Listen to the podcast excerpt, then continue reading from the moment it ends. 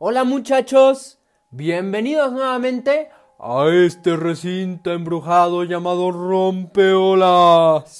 Sí, exactamente como ustedes escucharon, hoy dejaremos de lado el podcast de algo agradable y relajante para el oído a hacer algo que varios de ustedes eh, pues van a sentir de manera perturbadora, les va a dar miedo, entre otras cosas de terror, ¿no? Bueno, pues a petición de muchos, en el capítulo de esta semana vamos a estar comentando algunos experimentos macabros que sucedieron dentro de la historia del siglo XX, ¿no? Obviamente esto no es apto para todas las edades y traten de sentarse de una vez por todas porque están a punto de vivir historias tremendamente impactantes. Garantía, gente. Pero no se preocupen, no les voy a hacer pasar ningún eh, jump scare o ya saben de esas cosas que hacen el Ellen DeGeneres.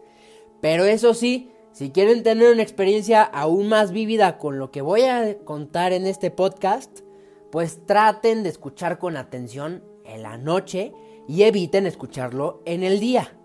Así que cambien su chip, amárrense a su hamaca, háganse unas palomitas mientras rezan un rosario o yo que sé, de cualquier religión, lo que recen, acábense una chela rápida antes de que llegue el monstruo y una vez más sean rompeolas conmigo.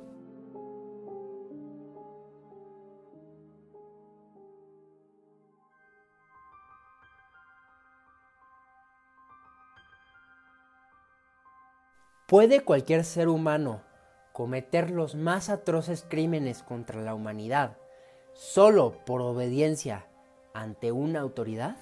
Nuestra primera historia, desgarradora, comienza con esta desalentadora pero bastante interesante pregunta psicológica. De hecho, muchos académicos del siglo XX empezaron a investigar qué es lo que puede hacer que los seres humanos vayamos en contra de nuestros propios valores morales. Entre estos investigadores sobresalía Stanley Milgram, un psicólogo de la Universidad de Yale que realizará uno de los experimentos más crueles jamás hechos durante la historia de la humanidad. Durante varios días hubo mucha propaganda para participar en lo que pretendía ser un experimento enfocado particularmente a la memoria y al aprendizaje. Incluso se ofrecía una paga de 4 dólares estadounidenses, que, o sea, si lo piensan, actualmente creo que son 28 dólares, por participar dentro de un experimento, que pues es el que vamos a conocer más adelante, independientemente si les pasara algo después de su llegada. Aproximadamente se inscribieron 40 personas, quienes a través de un sorteo fueron escogidos para dos papeles esenciales, el maestro y el alumno. En realidad, en el experimento contaba con tres personas participantes, como no todos saben. Los dos que ya les había contado anteriormente y además un tercero que iba a jugar el rol del investigador. En pocas palabras, el supuesto investigador, entre comillas, iba a ejercer un rol de autoridad, quien obligaría fuertemente al maestro a realizar ciertas cosas. Pero esto está a punto de comenzar, así que no se lo pierdan.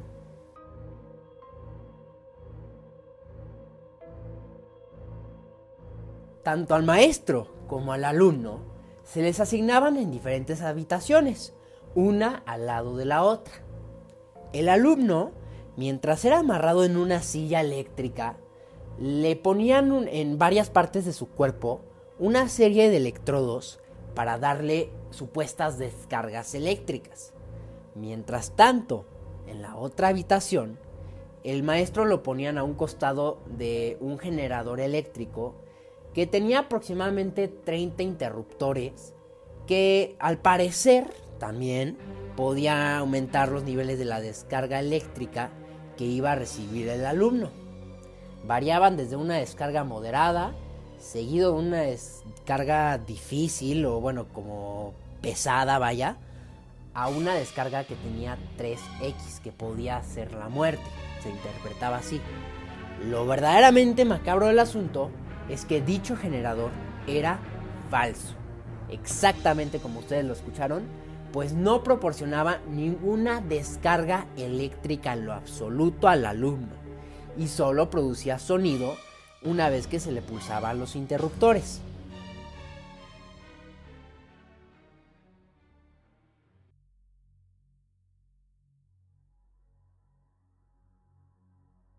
Para los que todavía están en dudas con esta cuestión del experimento, pues la dinámica era que el maestro debía enseñarle una serie de palabras al alumno. Y si el alumno fallaba en memorizar alguna de las palabras, debía de ser castigado con las descargas eléctricas. Aunque pareciera que el alumno estaba sufriendo, en realidad la víctima real era el maestro ya que no tenía idea que los gritos agonizantes era una grabación que le habían puesto con volumen fuerte para asustarlo, ¿no? También un poco para acabarlo de asustar, pues el investigador presionaba al maestro con frases para que pueda acabar correctamente con el experimento, como por ejemplo, te estás quedando atrás, es esencial de que tú hagas tu tarea, ya saben, todos estos mandados, ¿no? Digamos que estos pedidos eventualmente se convirtieron en órdenes. Y tan grave le indujeron los mandatos que algunos de los voluntarios, maestros obviamente, mostraban signos de tensión y de angustia al final del experimento, con traumas prolongados para probablemente toda la vida.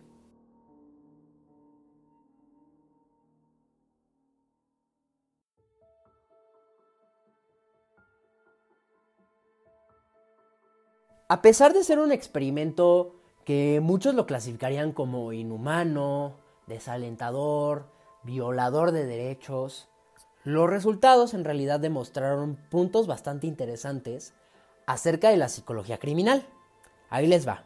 Primero, se concluyó que varias de las personas que seguían órdenes mostraban una figura que se llama obediencia ante la autoridad. Probablemente lo más importante de todo el experimento fue que se sabe que mucha gente hace cosas para satisfacer a alguien más con mayor jerarquía a cambio de que esa autoridad garantice su protección personal. Entonces, de aquí salieron dos teorías. Una diciendo que las personas no pueden tomar decisiones por cuenta propia Así que deciden transferir esas decisiones a terceros por un asunto de conformidad. Y la otra teoría nos indica que la gente con este con diferentes circunstancias de la vida se percibe como instrumentos de otros y deciden echarle la culpa a otros por sus decisiones y sus actos. En fin, sus resultados demostraron que personas ordinarias ante la orden de una figura con apenas un poco de autoridad, son capaces de actuar con crueldad. De esta manera, la criminología ha logrado entender cómo algunos criminales que han cometido, por ejemplo, salvajes genocidios o ataques terroristas, han desarrollado un nivel muy alto de obediencia a lo que consideran autoridad.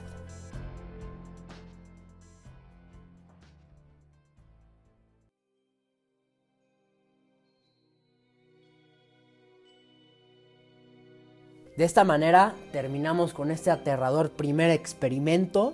Cuénteme qué tan aterrados están, si les gusta que hablara un poco acerca de cosas de terror o de acontecimientos macabros, lo que quieran en realidad y lo que pidan a gritos sus mórbidas mentes, ¿no? Eh, bueno, antes de continuar quiero mandarles un saludo muy grande a dos hermanas que yo considero que son unas fregonas en lo que hace, Nicole y Steph, las hermanas Cacho. Han estado siguiendo este podcast desde sus inicios y les quiero agradecer por escuchar mis locuras semanales. Les mando un abrazo muy muy grande a las dos y ya saben que las aprecio mucho y cuentan conmigo para lo que quieran. Pues bueno, pues continuamos con otro de estos experimentos antes de que me dé algo, un paro cardíaco, lo que sea. Y bueno, les quiero comentar que el siguiente probablemente ha sido uno de los experimentos más intensos que se hayan realizado jamás. Así que no se vayan, y continuamos esta historia loca con el siguiente anuncio.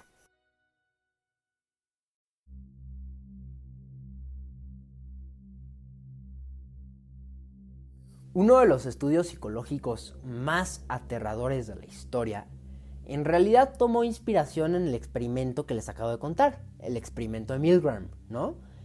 Y además, con los famosos juicios de Nuremberg, donde probablemente si ustedes saben un poco de historia, pues ahí se sometieron a proceso a varios líderes del partido nazi por diferentes crímenes, como por ejemplo genocidio, crímenes de guerra, etc., ¿no? Y los condenaron a estas personas a la pena de muerte. Bueno, para no ah, echarles otro choro y así, pues la cárcel de Stanford llevó el experimento de Milgram un paso más allá para analizar cuán delgada es la línea que separa al bien del mal. Obviamente este experimento fue financiado por el gobierno de los Estados Unidos y fue hecho por un profesor de psicología social de la Universidad de Stanford, California, llamado Philip Simbrado.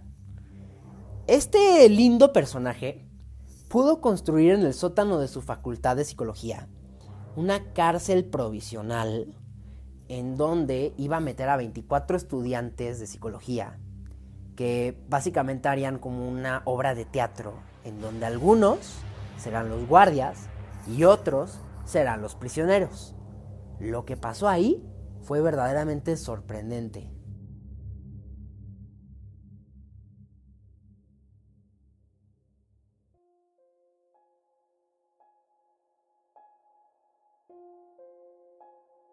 Una vez que se asignaron los roles, a los estudiantes, quienes tuvieron el rol de ser prisioneros, antes del experimento se les permitió regresar a sus casas un poco para descansar y ya saben todo ese show, ¿no?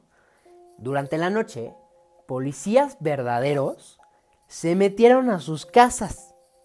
Los llevaban con los ojos vendados a una supuesta comisaría.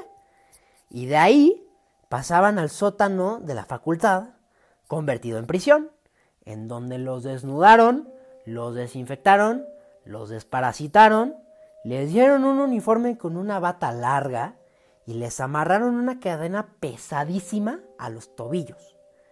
Lo impactante de esto es que algunos de los supuestos guardias abusaron tan fuertemente de los prisioneros que empezaron a desarrollar tendencias graves de violencia psicológica. El abuso y el sadismo llegaron literalmente, no exagero, a extremos. Literalmente estos guardias no los dejaban dormir, les ponían bolsas de papel en la cabeza, los obligaban a hacer sus necesidades en baldes de metal, a hacer sentadillas, flexiones, bla, bla, bla, ¿no? Tan fuerte estuvo todo este show que llegó un momento en donde las cosas simplemente se salieron de control. De un día para otro, para parecería ser que emocionalmente estas personas estaban en una verdadera prisión. Para que no se asusten demasiado, el experimento de la cárcel de Stanford, que pues iba a durar originalmente unas dos semanas, y lamentablemente duró seis días, porque lo suspendieron.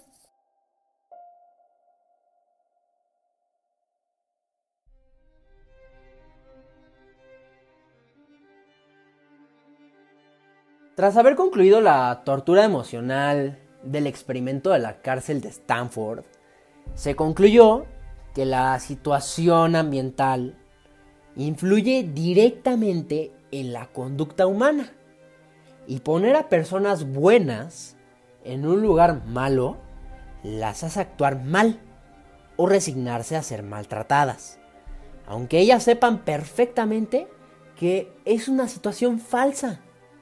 Se dieron muchas controversias obviamente después de esto, ¿no? Pues muchas personas de la prensa, medios, televisión, lo que sea, dijeron que abusaron expresamente de los derechos humanos de los llamados prisioneros, ¿no? Y seguido de una serie de demandas interminables, ah, ya saben que el meollo legal en, donde se metieron esta gente, ¿no? Sí, muchachos, eh, bueno, pues se les pasó un poquito a la mano, pero si no fuera por esta pasada de mano, la verdad, no hubiéramos podido ganar una adición muy valiosa a la psicología y que sirve para entender fenómenos como los abusos cometidos en, digamos, cárceles iraquíes, como lo hicieron en la famosa cárcel de Abu Ghraib. Les voy a contar un poco acerca de los abusos de esa cárcel en otro podcast, nomás sigan escuchándolo. Y además, no solo se hizo una película de esto, cabe mencionar, sino que se hicieron tres. una alemana y otras dos estadounidenses. Por si en algún punto las quieren buscar por ahí y vivir con las pantallas lo que vivieron estas personas en la vida real.